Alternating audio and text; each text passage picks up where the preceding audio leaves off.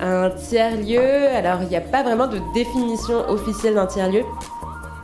Le tiers-lieu, c'est la place du village. Nous, au sein de l'EHPAD, tout le monde est sur le même pied d'égalité et où on partage.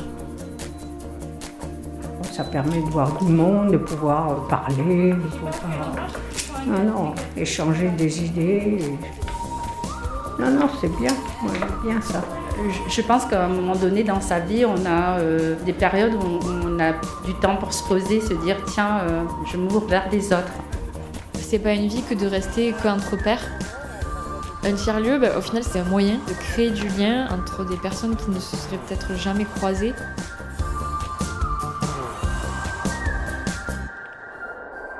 Dessine-moi un tiers-lieu est un podcast qui vous emmène dans les coulisses des tiers-lieux à travers les projets développés par la Croix-Rouge française. On entend beaucoup parler de tiers-lieux, ces endroits hybrides et innovants. Mais qu'est-ce que c'est qu'un tiers-lieu exactement? Qui fait-on? Et à qui s'adresse-t-il? Comment les concevoir, les financer, les faire vivre? Je suis Alice Milo, journaliste radio, et je vous propose, à travers ce podcast en six épisodes, d'aller ensemble à la rencontre des femmes et des hommes qui œuvrent à la conception et à la vie des tiers-lieux.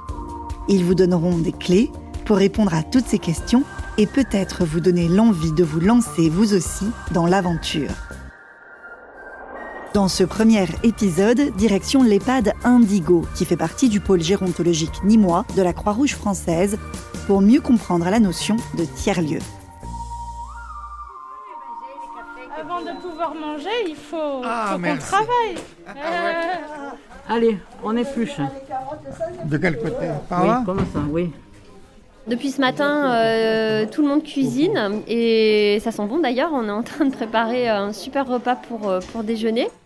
Anne Mensuel Ferrari est la directrice du pôle gérontologique de Nîmes, ou PGN comme on l'appelle ici. Donc là, tous les résidents sont installés euh, autour des tables et vont partager leur repas avec les bénévoles qui sont là euh, aujourd'hui. Et c'est le partage, la convivialité, euh, l'envie des résidents de vivre, de manger autre chose aussi.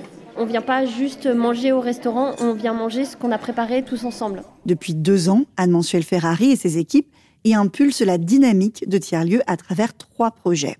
La mise à disposition et la mutualisation d'espaces qui a permis d'ouvrir les établissements à des publics et activités qui n'existaient pas auparavant. Paquita, une J9 Peugeot réhabilitée pour réaliser des activités extérieures et aller à la rencontre des publics. Et le dernier né, Paco, un vélo triporteur pour organiser des balades en ville pour les résidents. Mon rêve, ce serait vraiment que ce- cette dynamique puisse se déployer euh, un maximum dans les, dans les EHPAD. Après, euh, l'idée, c'est pas de refaire exactement ce qu'on a fait, euh, mais c'est une appropriation et c'est en fait l'état d'esprit qui euh, qui est important. Mais qu'est-ce que l'état d'esprit, la dynamique tiers-lieu au juste Une recherche rapide sur Internet révèle que le terme third place, tiers-lieu, a été défini à la fin des années 80 par le sociologue américain Ray Oldenburg comme un lieu en dehors du domicile, qui est le premier lieu de vie, et en dehors du travail, qui est le second lieu de vie. Ce serait donc un troisième lieu de vie où l'on se regroupe pour se rencontrer, sociabiliser. D'après le glossaire de Plateau Urbain, une coopérative qui œuvre pour la création de tiers-lieux. Un tiers-lieu est, je cite, un espace physique qui accueille une diversité d'usages, d'usagers et d'usagères. Ses fonctions sont multiples et interconnectées. Espace de travail, de rencontres, d'activités, de production de loisirs, de services, auxquels peut s'ajouter une fonction résidentielle. Les tiers-lieux sont destinés à une ou plusieurs communautés d'usagers et d'usagères qui prennent part à son usage, à sa gestion ou à sa création. Ils sont fondés sur des usages collectifs et mutualisés de l'espace, des principes de solidarité et mettent en valeur les échanges extra-marchands. Les principes d'expérimentation, de programmation ouverte et d'interaction avec un territoire en sont constitutifs. Fin de citation. Un tiers-lieu, alors il n'y a pas vraiment de définition officielle d'un tiers-lieu, bien qu'il vient, il va rentrer dans le Larousse en 2023, donc euh, finalement on y vient. La Croix-Rouge française s'est engagée dans la dynamique tiers-lieu depuis quatre ans environ, donc il y a eu différentes expérimentations qui ont été faites à la fois dans des unités locales qui sont les branches bénévoles de la Croix-Rouge française et les établissements de santé voilà, du, du, secteur social et médico-social. en tout cas, nous, ce qui va nous intéresser dans le tiers-lieu au-delà du, du, terme, justement, c'est cette volonté de créer des espaces de rencontres, de liens sociaux dans lesquels chacun se sent pleinement à sa place et dans lesquels chacun peut participer à euh, la programmation et à la vie de ce lieu-là.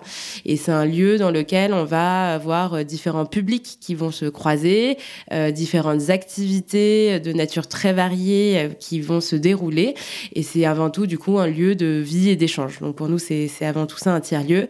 Ça peut être à la fois des EHPAD euh, ou des instituts médico-éducatifs ou même des accueils de jour. Euh, dans tous les cas, euh, il y a un enjeu pour nous de rapprocher les populations en situation de vulnérabilité et le grand public, à la fois pour renforcer le lien social, contribuer au changement de regard et finalement renforcer les liens de solidarité à l'échelle d'un territoire. Renforcement du lien social, croisement de public et d'activité, changement de regard, la définition s'affine. Et aujourd'hui, j'en ai un exemple très concret. Après deux ans d'expérimentation, la dynamique tiers-lieu à Nîmes est solide et le planning d'activités hebdomadaires est très riche. Au programme, séances de yoga, Ripper Café, ateliers manuels, concerts, marchés, jardinage. Des résidences d'artistes proposent aussi ponctuellement des ateliers qui sortent de l'ordinaire. Chant, illustration, photos. De belles occasions de partage entre les personnes accompagnées leurs familles, les bénévoles et des intervenants et partenaires associatifs. Est-ce que tu es douée, euh, Margot, pour la cuisson de la viande? Ça va. Est-ce que tu pourras t'y mettre dessus alors? Parce que moi, je suis moins douée. D'accord. voilà, je, moi, je, suis plus pâtissière à la base. Du coup, il y a les, légumes sont prêts, après, ils, cuisent tous ensemble. Donc là, j'ai euh, incorporé euh, les œufs, le, le beurre fondu et on prépare des madeleines des madeleines au thé vert. Mmh. Et ça sent très bon, le vent qui gargouille. donc vous deux, vous êtes des bénévoles Oui, mère et fille. Parfaitement.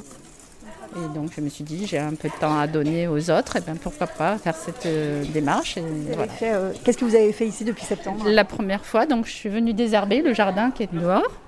Ensuite, j'ai fait une sortie avec le triporteur euh, qui s'appelle donc Paquito où euh, les résidents sont super contents de pouvoir euh, sortir un petit peu justement de l'établissement. Oui, alors notre parcours part de la résidence euh, ici, de la rue Séguier, nous allons jusqu'aux arènes. Et de pouvoir sortir les résidents, pour moi, c'était très important de pouvoir enfin mettre un pied dehors avec les personnes qui habitent ici. Et il est vrai qu'après ces journées-là, donc ma maman, elle rentre à la maison et elle m'en parle de façon très positive. Et surtout, ce qu'elle m'exprime, c'est qu'au travers des résidents, ils vont dire ah tiens ça c'était mon café où j'allais boire avec mon copain le café à l'époque. Ah tiens là j'habitais là. Et c'est ça que tu aimes aussi euh, tu, vois au travers de leurs yeux qu'il y a des souvenirs qui remontent à la surface. Et ça qui te donne euh, du baume au cœur, Exactement, qui euh, m'enrichit euh, intérieurement. Vous découvrez votre ville autrement, en fait, à travers leurs yeux. oui. il y a encore euh, des yeux coquins des messieurs qui regardaient les jolies dames passer, donc c'est assez amusant de voir ça. Je, pense qu'à un moment donné dans sa vie, on a des périodes où on, a du, du, temps pour se poser, se dire tiens, je m'ouvre vers les autres. Et donc, c'est là qu'en effet, on est plus attentif euh, à ce qui se passe dans son quartier, euh, à ce que, ce que l'on peut apporter aux autres. Je pense qu'il y a un temps pour tout. En découvrant Paquito, ce vélo triporteur, je m'interroge sur la notion de lieu dans le concept de tiers-lieu. Ce vélo triporteur est un véhicule, vecteur de lien et d'échange. Peut-on le considérer comme un dispositif tiers-lieu? Karine Sitt me le confirme dans la forme physique que cela peut prendre, ça peut être très différent. Ça peut être à la fois des petits espaces de 50 mètres carrés comme des très grands espaces de 2200 mètres carrés. À la Croix-Rouge, on, travaille sur les différentes échelles, euh, mais ça peut être aussi des dispositifs mobiles itinérants. Un dispositif tiers-lieu peut donc être mobile, comme Paco ou comme Paquita, une ancienne ambulance nommée d'après une résidente très impliquée dans le projet. Le tiers-lieu peut également se développer dans un préfabriqué, comme à l'accueil de jour des réfugiés ukrainiens dans les Hauts-de-France, que j'irai voir dans quelques jours. Ou encore dans un bâtiment entier, comme dans le Centre Richelieu, un établissement de santé situé à La Rochelle qui m'accueillera d'ici quelques semaines. Pour résumer, La forme, on va dire, physique du tiers-lieu est assez euh, variable, mais la philosophie, la dynamique qui euh, sous-tendent tous ces lieux-là est assez commune. Alors là, je fais, ben, je fais cuire du riz pour aller avec euh, la sauce porc caramel. Pourquoi vous êtes là, vous, aujourd'hui? Eh ben moi, je suis là parce que déjà ma mère est résidente ici. Puis, moi, foi, autant que je peux, j'aide. on vient régulièrement, donc si on a besoin de nous, bon, on est là, voilà. Puis voilà, c'est très sympathique. Et puis, ma foi, ma maman, ça la stimule, elle a 93 ans. Donc bon, elle est contente, voilà. C'est différent de faire une simple visite en fait? Oui, ben, bien sûr c'est différent parce que là ben, ben on cuisine ensemble, après il y aura des chansons, il y aura des, de la musique, du karaoké. Quand il y a la musique et tout, ben, elle, a le, comment dire, elle applaudit. Elle applaudit, elle est contente. Donc ça me permet de la voir régulièrement et, puis de, voir si elle a besoin de quelque chose, d'être là quoi en fait. Hein. Même des fois il m'arrive d'arriver et d'être là tous les jours. Hein. Mm. Ah, ben voilà, je crois qu'il est cuit le riz. bah nickel, du coup on va pouvoir... Euh... Et eh ben super. Allez, à vous sinon, asseyez-vous voir euh, oui. qu'on voit... Oui, Allez vous asseoir s'il vous plaît, qu'on voit euh, combien d'assiettes... Le changement de regard et la rencontre sont des conditions euh, sine qua non euh, de la création de liens de solidarité euh, entre les personnes et que donc pour nous c'est essentiel de créer ces opportunités de rencontre. Ah oui, mais il faut chanter en même temps. Ah, mais c'est parce qu'il y en a qui n'ont pas eu le. Il faut lever le petit bouquillon comme ça. Hein. Il n'y a pas de musique. Ah, je sais pas, il faut demander à la chef là-bas. Moi j'aime la musique. Hein. En tout cas, vous, madame, vous n'avez pas besoin de conseils pour euh, éplucher vos carottes. non. ça vous fait plaisir de cuisiner? Ah oui, oui, ah oui, ça oui, ça, ça, ça me manque. Oui. Chez moi, j'ai pas moyen de cuisiner, j'ai qu'un micro-ondes. Et puis je faisais beaucoup de pâtisserie aussi, j'adore ça. Et, et là, j'ai pas de four, j'ai rien, je peux rien faire. Donc ça, ça me manque vraiment. Donc je, souffre de ne pas pouvoir cuisiner, c'est sûr. Mm. Ça fait 21 ans que mon mari est décédé, 21 ans que je suis toute seule, donc euh, c'est pas évident. Mais là, quand vous venez à cette activité, c'est pour éplucher des carottes ou c'est pour partager du temps avec les autres aussi Bien sûr, aussi, aussi. Ah oui, oui, oui.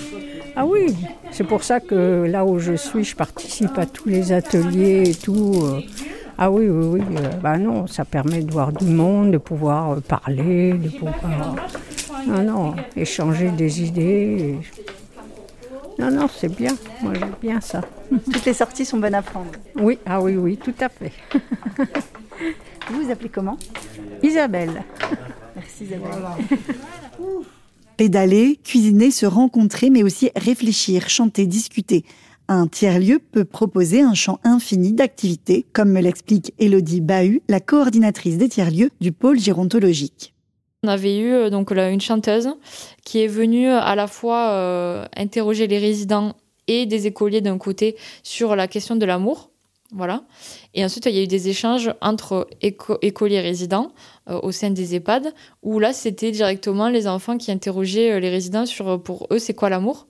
Ça a créé en fait des, des paroles d'une chanson, dont le concert de restitution a eu lieu voilà, très, très récemment avec donc, cette chanteuse professionnelle.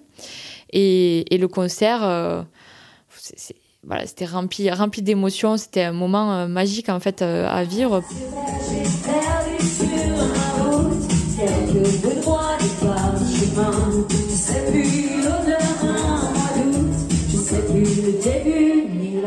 On amène du sens en fait à ce qu'on fait. C'est pas juste euh, on fait une activité et puis ça s'arrête là. C'est un peu se reconnecter au final à leur, enfance. Et c'est là que c'est précieux parce que pour ceux qui n'ont pas de petits enfants ou qui, ne peuvent plus les voir, euh, ça leur donne euh, une bulle d'oxygène, en fait, tout simplement une bulle d'oxygène pour eux. On veut couper totalement la, routine des EHPAD où, malheureusement, voilà, on manque de, moyens humains et financiers et où trop souvent la vie des résidents est rythmée par le repas et les soins.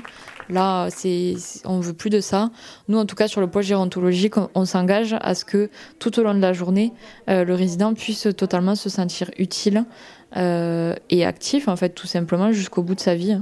Et petit à petit, je pense qu'on arrivera à construire bah, les pattes de demain qui sera plus adapté euh, bah, à chacun parce que c'est, c'est pas une vie que de rester que, que entre pairs même nous au quotidien, on est connecté à, toute génération confondue et, c'est là que le tiers-lieu a un vrai rôle à jouer ben, pour changer, révolutionner totalement l'EHPAD. Ces moments, je sens que ce sont des bouffées d'air appréciées de tous.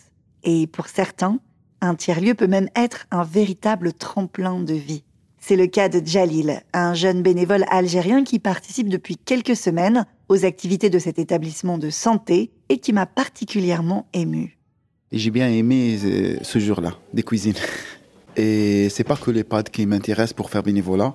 J'aimerais bien faire le bénévolat partout si j'ai le temps parce que je suis étranger. Euh, en mon pas, je suis étranger, je suis algérien et j'aimerais bien intégrer dans la société française. Quoi. Ça fait deux ans, deux ans que je suis ici, janvier 2020, pour trouver du travail. Être ici pour vous, c'est vous intégrer en fait. Exactement, c'est ce qui m'intéresse beaucoup plus, c'est l'intégration. Comme moi, je suis, je suis bénévole dans 4-5 associations. Puisque j'ai ma santé, je suis bien, je le donne. Et ici, aujourd'hui, vous êtes dans un EHPAD avec des personnes âgées. Est-ce que pour vous, c'est aussi important de côtoyer ce public-là? Où il y a les, vieux, tu peux, tu peux apprendre. Où il y a les plus âgés que toi, tu peux apprendre. Ils te montrent, tu discutes. Voilà. J'ai appris beaucoup de choses. La vérité, j'ai appris beaucoup de choses. J'ai des larmes aux yeux. Je te jure, aujourd'hui, j'arrive pas à partir. J'ai personne ici. Là, je me sens dans, une famille, quoi. De nombreux liens se tissent indiscutablement Jalil parle même de famille, un tiers-lieu, c'est avant tout cet impact humain.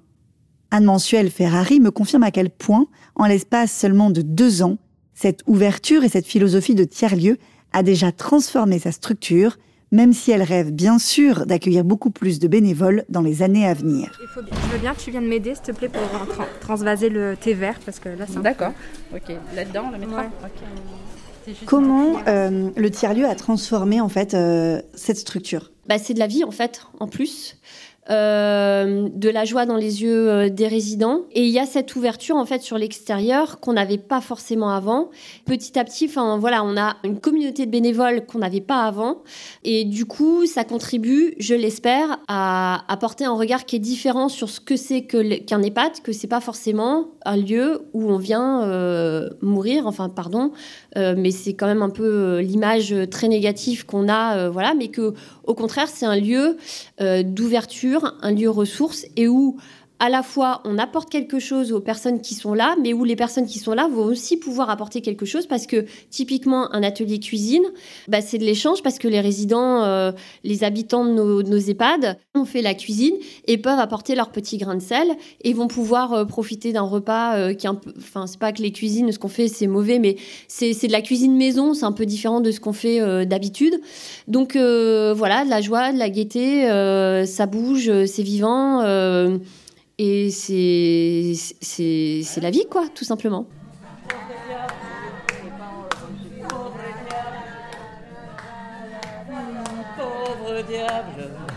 Il faut pas se décourager, mais ça peut prendre du temps. Donc euh, voilà, c'est vraiment le bâton de pèlerin. Si tout le monde s'y met, à un moment donné, enfin, ça, tout le monde va contribuer à ce que l'image change. Donc, euh, enfin, c'est le chemin. Un tiers-lieu, bah, au final, c'est un moyen de créer du lien euh, entre des personnes qui ne se seraient peut-être jamais croisées euh, s'il n'y avait pas eu ce prétexte de, euh, salle et d'activité. donc le, but, en fait, d'un tiers-lieu, c'est tout simplement de, créer du lien.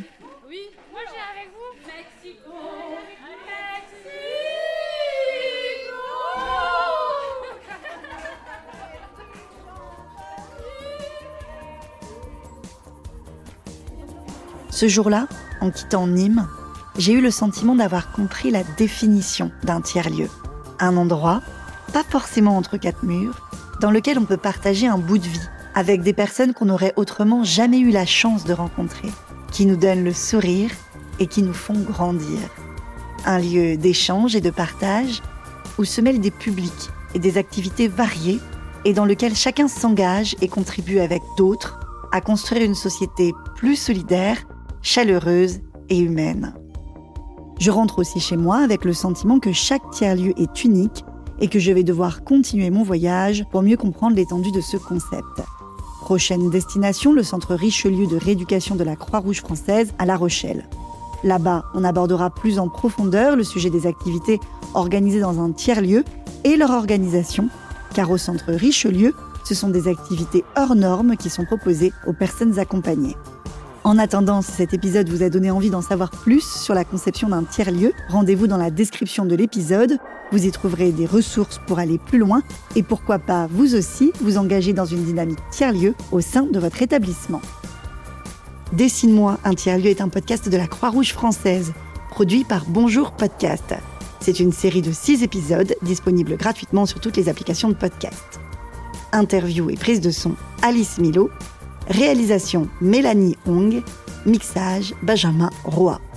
Tournage réalisé grâce au soutien de la Fondation Total Énergie.